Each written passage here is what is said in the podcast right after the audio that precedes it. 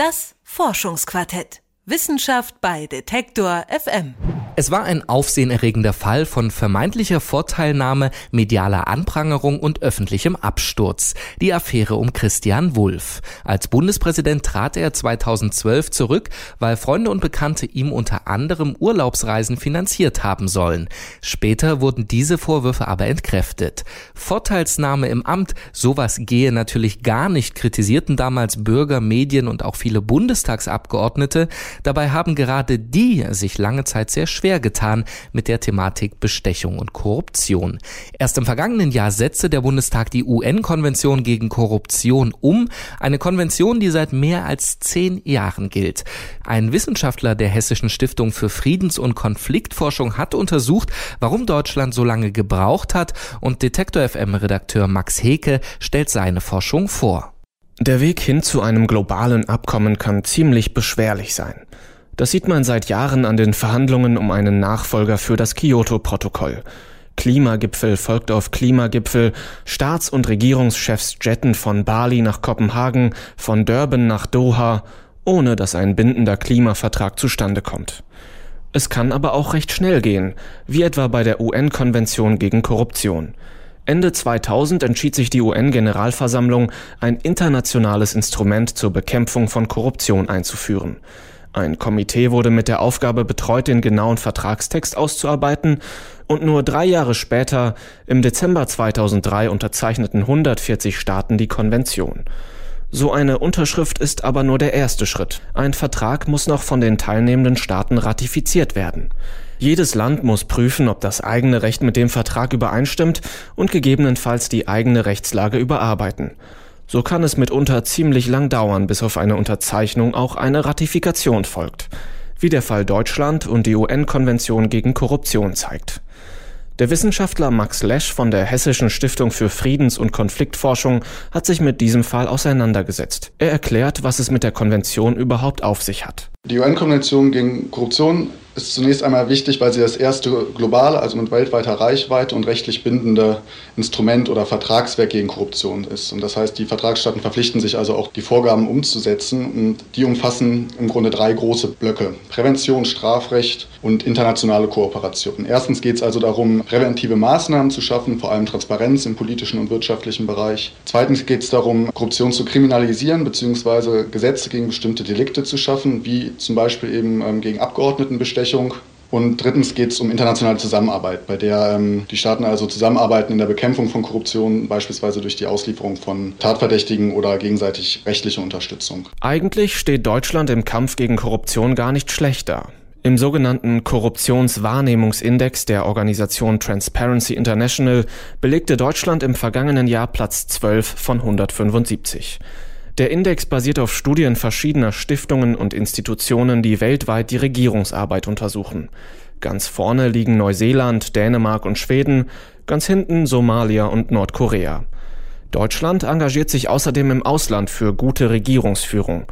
Der Kampf gegen Korruption ist ein wichtiges Ziel in der deutschen Entwicklungspolitik. Trotzdem ratifizierte die Bundesrepublik die UN-Konvention erst als 173. Land. Max Lesch erklärt, warum Deutschland diesen Sonderweg ging. Letztlich ist es ziemlich speziellen rechtspolitischen Gründen äh, geschuldet. Die UN-Konvention unterscheidet nicht wie im deutschen Recht üblich zwischen Amts- und Mandatsträgern, also nicht zwischen Beamten und Abgeordneten. Und ähm, in den Debatten hat im Bundestag hat sich auch gezeigt, wie sehr die Parlamentarier auf diese Unterscheidung bestehen, eben keine Beamten zu sein, nicht weisungsgebunden zu sein. Das wird ihnen ja auch im Grundgesetz zugesichert durch das äh, Prinzip des freien Mandats, dass sie eben frei entscheiden, nur ihrem Gewissen verpflichtet sind und auch durchaus äh, bestimmte Einzel- oder Gruppeninteressen vertreten können. Nach der UN Konvention liegt eine Bestechung dann vor, wenn ein öffentlich Bediensteter Vorteile für seine Person nimmt, etwa durch Geschenke, Geldspenden oder immaterielle Zuwendungen. Das bereitete deutschen Parlamentariern Probleme, so Max Lesch. Ja, ich denke, dass die größte Sorge war, dass man Regeln schafft, die ähm, das, was dann auch im Gesetzestext und in Debatten immer parlamentarische Gepflogenheiten oder Gewohnheiten genannt worden ist, dass es da sozusagen zu sehr eingreift. Zwei Beispiele. Ich sitze im Bundestag für eine Partei irgendwo zwischen dem linken und dem rechten Spektrum. Gewählt haben mich Bürgerinnen und Bürger aus dem Wahlkreis Borken II in Nordrhein-Westfalen. Deren Stimme vertrete ich nun unter den anderen 630 Abgeordneten aus der gesamten Republik. In meinem Wahlkreis Borken 2 ist auch ein mittelständisches Unternehmen angesiedelt, das recht viele Jobs bringt und gute Steuern an den Kreis zahlt. Das Unternehmen lädt mich zu einer Informationsveranstaltung ein. Es geht um Auswirkungen neuer Gesetze, um neue Investitionen, um die Zukunft des Unternehmens. Es wird Essen serviert und vielleicht auch ein Glas Sekt gereicht. Dann treffe ich den Verband der Biolandwirte im Kreis Borken. Die Biobauern aus meiner Region sind ein bundesweites Vorbild für nachhaltige Landwirtschaft. Auch sie informieren mich über ihre Lage. Bei dem Treffen gibt es gute regionale Kost, alles Bio natürlich, Vielleicht sogar noch eine Kiste Wein als Zuwendung. Sind das Fälle von Bestechung oder Korruption? Ist das Vorteilsnahme für die eigene Person oder legitime politische Willensbildung? Diese Sorgen hatten die Befürworter des Status quo, die im Bundestag sehr lang die Mehrheit hatten.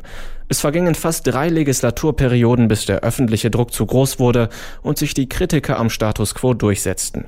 Im Februar 2014 führte die derzeitige Bundesregierung das Gesetz zur Abgeordnetenbestechung ein. Deutschland erfüllte damit die Mindeststandards der UN und ratifizierte die Konvention. Nun gibt es also einen gesetzlichen Rahmen, der so wörtlich Folgendes regelt. Mandatsträger und Abgeordnete werden mit Freiheits- oder Geldstrafen belegt, wenn sie einen ungerechtfertigten Vorteil für sich oder Dritte nehmen oder bei der Wahrnehmung ihres Mandates Handlungen im Auftrag oder auf Weisung anderer vornehmen oder unterlassen. Der Besuch bei den Biobauern wird beispielsweise dann ein Fall für den Staatsanwalt, wenn ich mich bei einer konkreten Regelung im Sinne der Bauern einsetze und einer der Landwirte meinem Cousin einen Job anbietet. Das neue Gesetz klingt also erstmal gut, erweist sich aber als problematisch, sagt Max Lesch. Also es gibt jetzt zumindest eine gesetzliche Grundlage, die weitergeht als vorher, die es sozusagen der Staatsanwaltschaft möglich macht, bestimmte Vergehen einzuklagen. Der Kritikpunkt, und das wird sich sozusagen erst in der Rechtsprechung auch dann beweisen müssen, ist, dass man ähm, nahezu einen Vertragsschluss zwischen Bestochenem und Bestechenden nachweisen muss, um sozusagen diesen Tatbestand der, der Abgeordneten- oder Mandatsträgerbestechung zu erfüllen. Und inwiefern das gelingen wird, ist schwer zu sagen. Die Kritiker sagen eben, es ist äh, eine zu hohe Hürde strafrechtlich betrachtet, während die ähm, Befürworter sagen, dass Grundlage geschaffen ist, mit der jetzt sozusagen die, die Rechtsprechung arbeiten kann. Die schwierige Gratwanderung zwischen strafwürdigen, korrupten Verhalten und dem Grundsatz der freien Mandatsausübung hat auch das neue Gesetz nicht beenden können. Ich kann also in meinem Wahlkreis Borken zwei weiterhin informelle Abende besuchen, Geschenke annehmen und sogar nach Gesetzen zulässige Spenden erhalten. Sie finden das korrupt? Dann rufen Sie mich oder meine 630 Parlamentskollegen doch mal an, schreiben Sie uns eine Mail oder fragen Sie uns bei Abgeordnetenwatch.de, wie wir zur UN-Konvention gegen Korruption stehen. Detektor FM Redakteur Max Heke über den deutschen Weg in der internationalen Korruptionsbekämpfung. Der Wissenschaftler Max Lesch wird seine Forschung übrigens fortsetzen. Nachdem er die deutsche Position analysiert hat, wird er im nächsten Projekt die Umsetzung der UN-Konvention gegen Korruption in anderen Ländern untersuchen. Das Forschungsquartett. Wissenschaft bei Detektor FM.